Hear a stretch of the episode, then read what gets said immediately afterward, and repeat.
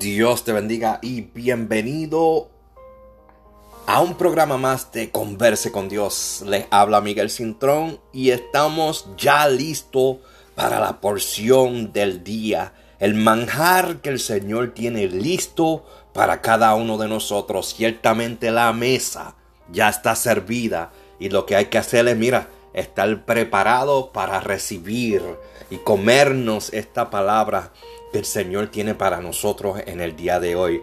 Así que no queremos seguir sin antes darle las gracias a todas las personas que nos están escuchando, que están sacando de su tiempo para prestar oído a lo que está ocurriendo en este tu programa Converse con Dios. Adicional a eso, le damos gracias a las personas que nos siguen enviando correo electrónico, las personas que nos están haciendo las peticiones de oración y las personas que ya están escribiéndonos, diciéndonos cómo el Señor se está manifestando a favor de cada una de las oraciones hemos hecho. Así que esto es una jornada, un viaje que nosotros tenemos todos juntos, donde tanto ustedes oran por nosotros como nosotros oramos por ustedes. Y ambos tenemos la oportunidad de testificar de la grandeza de nuestro Dios, de lo que está haciendo en medio de nosotros. Acuérdese que el que comenzó la buena obra, la ha de terminar en nosotros. Él cumplirá su propósito en cada uno de nosotros.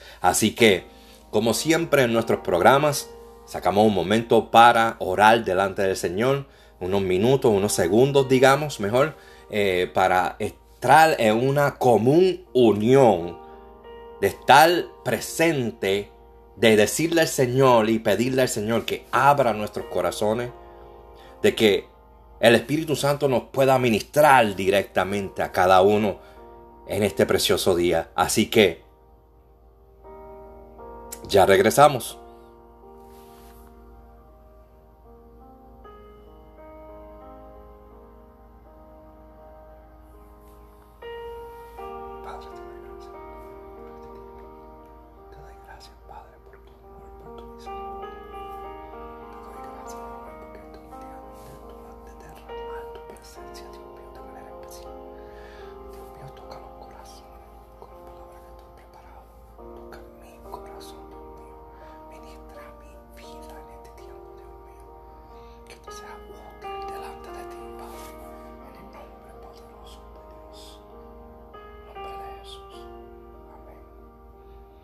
Gracias mis hermanos por ponerse en común unión delante del Señor uno con nosotros en mutuo acuerdo. El tema de hoy se llama mil sacrificios. Automáticamente al mencionar estas palabras sé que surgió como un sombrío silencio, un peso, algo difícil, algo de esfuerzo, ¿verdad? Algo difícil de, de hacer o algo difícil de aplicárselo o someterse a eso. En el pensar de cualquier ser humano, ese cuadro, esa palabra, hace como un cuadro mental de algo difícil. Porque en la mayoría de los casos representa dolor, un sufrimiento o algún esfuerzo. En el diccionario de Oxford dice, es sacrificio es el esfuerzo. Es como una pena. Es una acción o trabajo que una persona se impone a sí misma por conseguir algo o merecer algo o para beneficiar a otros. Ciertamente la palabra sacrificio nos hace pensar. ¿Cuánto más nos haría pensar? Mil sacrificios. Fíjese que en la Biblia sacrificio se refiere al acto ritual o la función y responsabilidades de un sacerdote al presentar holocausto delante de su deidad, delante de su Dios. Veamos qué dice la Biblia sobre este ritual y su procedimiento y sobre su propósito rápidamente.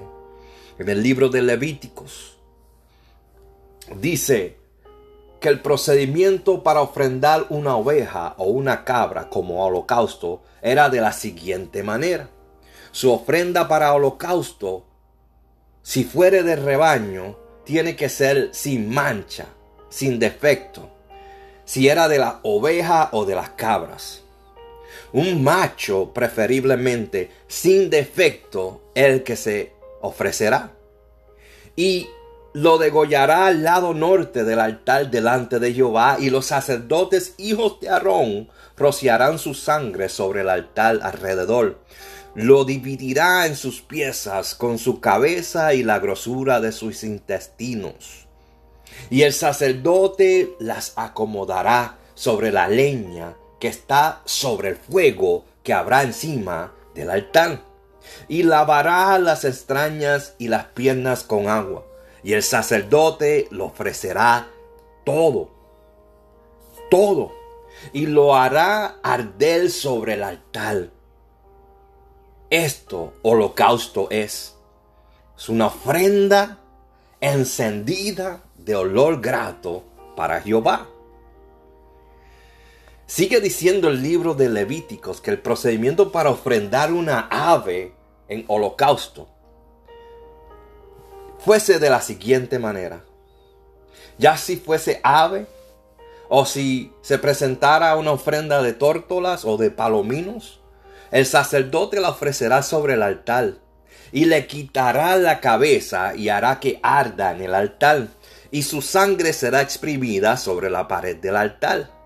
Y le quitará el buche y las plumas, lo cual echará junto al altar hacia el oriente en el lugar de la ceniza. Y henderá por sus alas, pero no la dividirá en dos.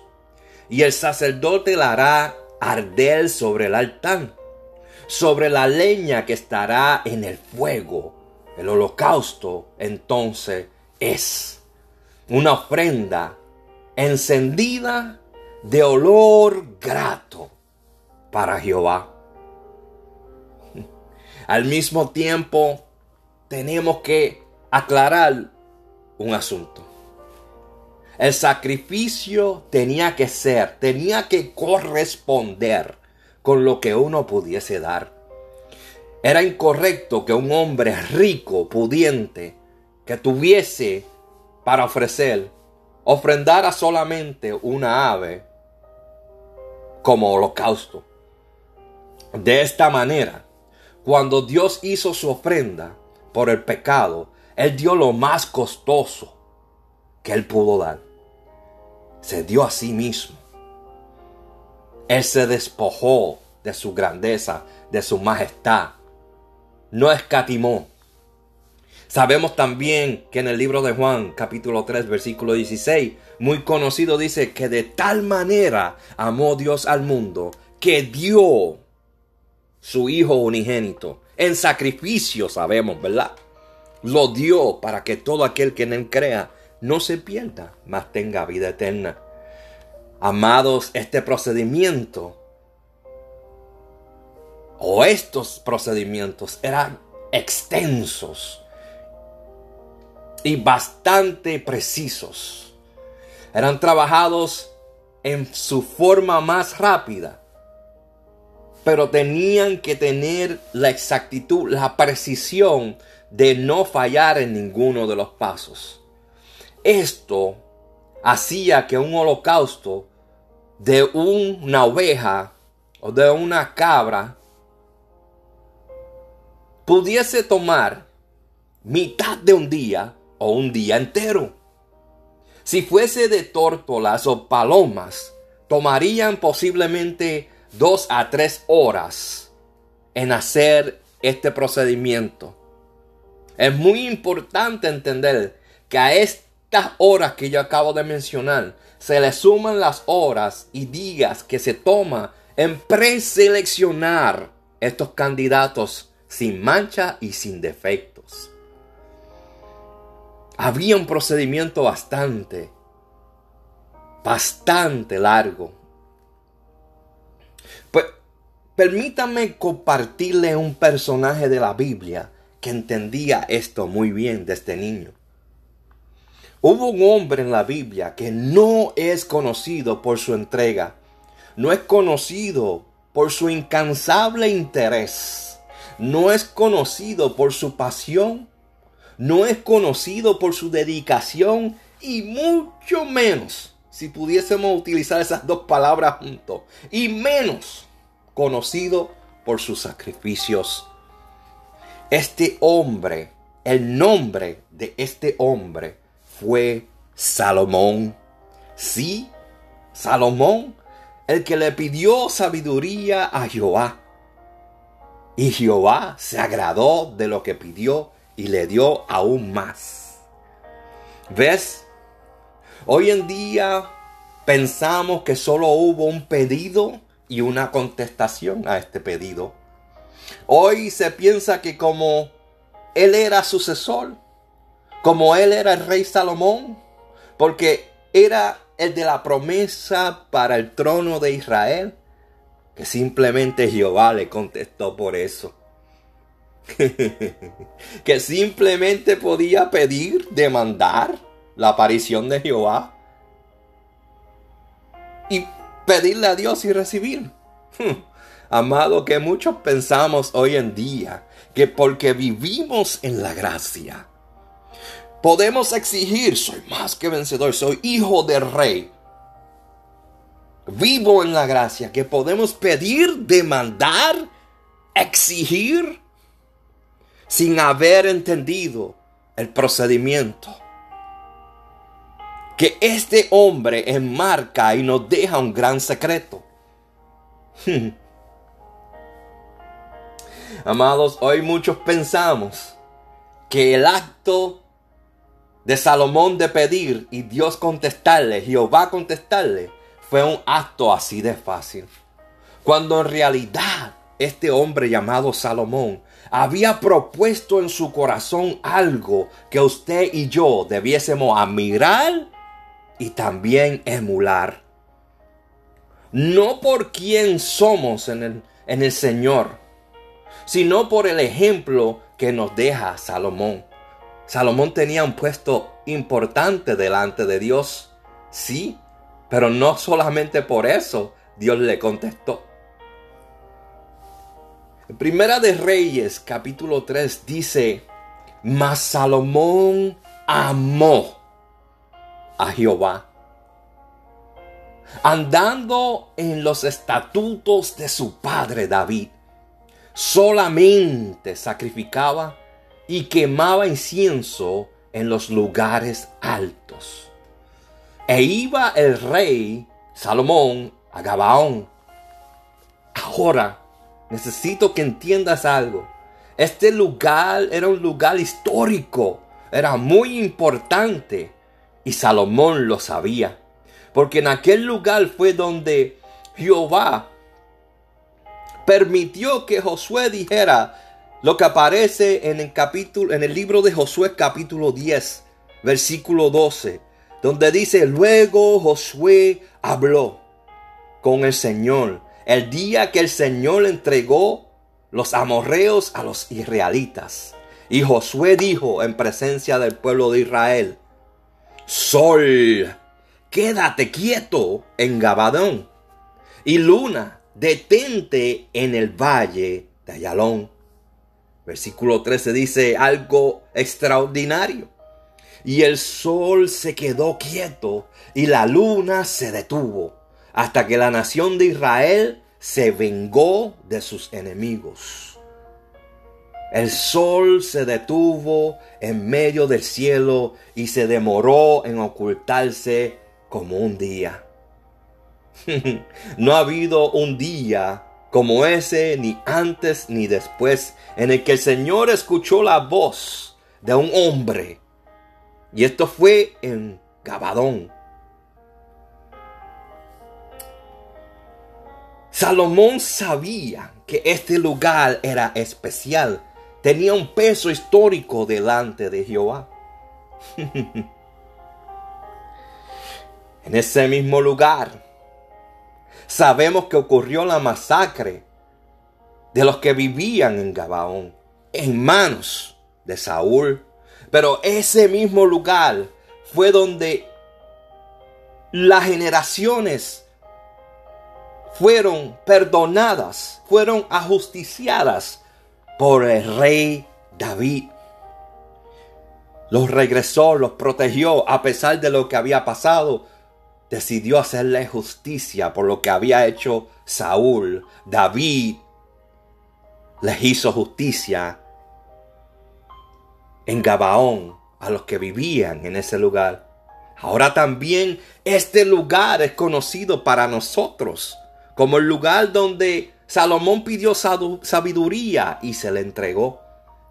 Salomón sabía desde niño la importancia de sacrificio en los lugares altos. Se crió en los palacios.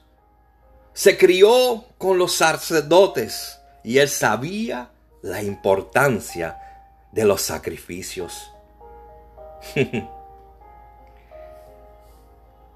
Número uno, algo de admirar de Salomón. Dice que amó a Dios. Número dos, andaba en los decretos, estatutos y mandamientos. Número tres, se sacrificó él mismo, ofreciendo sacrificios a Jehová. Y esto es bien interesante.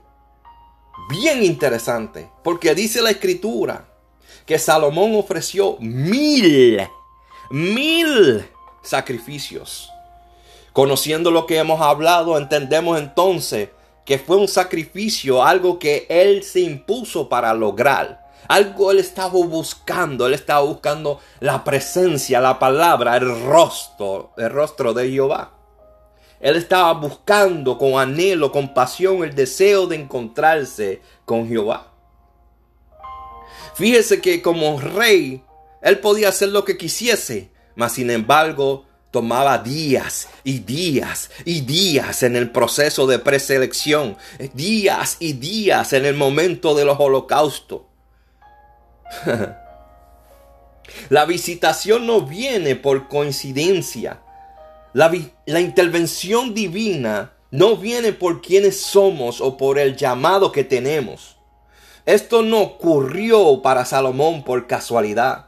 Salomón lo deseó más que sus placeres, más que disfrutar sus riquezas y su tiempo libre personal.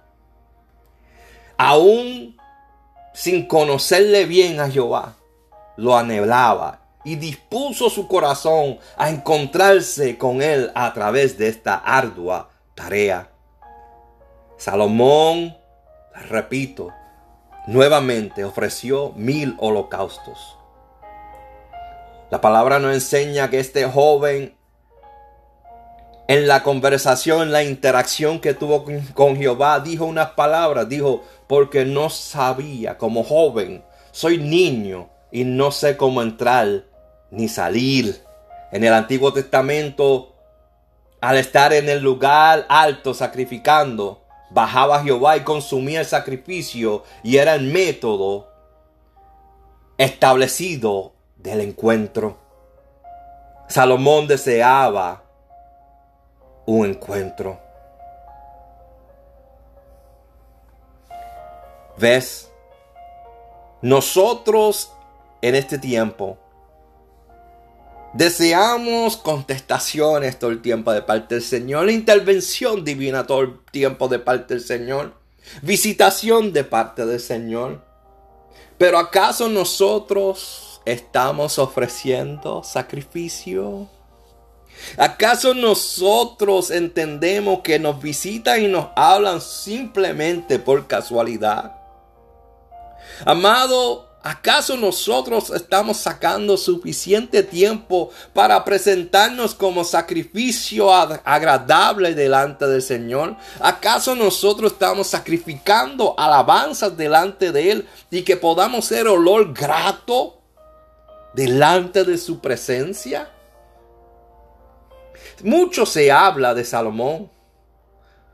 todo lo negativo que pudiesen hablar, pero este hombre escribió en el libro de Proverbios que si nosotros amáramos la presencia, la sabiduría, ese lugar de encuentro, más que la plata y más que el oro. Si la pudiésemos tener cerca y guardarla en el corazón, ese anhelo, ese deseo de encontrarnos en el lugar santísimo. Si pudiésemos presentarnos como hizo Jesús que se sacrificó Dice la palabra en el Antiguo Testamento, Testamento, que puesto el oprobio delante de él, lo asumió con sumo gozo. ¿Acaso tu alabanza es con gozo? ¿Tu sacrificio de alabanza es con gozo? ¿Estás sacrificando tiempo para Jehová y presentándole? ¿Estás amándolo con todo el corazón? ¿Estás proponiendo en tu corazón encontrarte con Él? ¿O solamente lo estás dejando que Él lo haga para, para cada uno de nosotros? Que Él lo haga todo. No, amado. El acto de Salomón es admirable. El acto de Salomón es digno de emular. La preparación de nuestras vidas delante del Señor para orar sacar tiempo, establecer un tiempo para poder encontrarnos con Él en el nuevo método dado, que es la oración. ¿Acaso estamos teniendo tiempos donde renunciamos a nuestros placeres, a nuestros intereses, a nuestro disfrute? Y lo presentamos en sacrificio delante de Él. Ciertamente, amado que escuchas, esto es muy importante para cada uno de nosotros. Si no lo estamos haciendo, debiésemos de comenzar hoy. Hoy mismo debiésemos de empezar a ofrecer nuestros mil sacrificios delante de Él. Ciertamente cuando dice la palabra que Jehová se agradó y le dio aún más, debe ser incentivo para nosotros de poder presentarnos delante del Señor. Salomón hizo sus mil sacrificios y nosotros debemos admirar y también emularlo. Saca tiempo para el Señor. Saca tiempo para Jehová. aún inclinados a disfrutar todos los beneficios, como a lo mejor el rey Salomón lo tenía, debemos sacrificar tiempo de preseleccionar y de hacer el procedimiento de oración delante de Él. Amados, Acuérdese que hablar con Dios no es un monólogo, es un diálogo. Este es tu programa Converse con Dios, tu hermano Miguel Cintrón. Y nos veremos en la próxima. Dios te bendiga.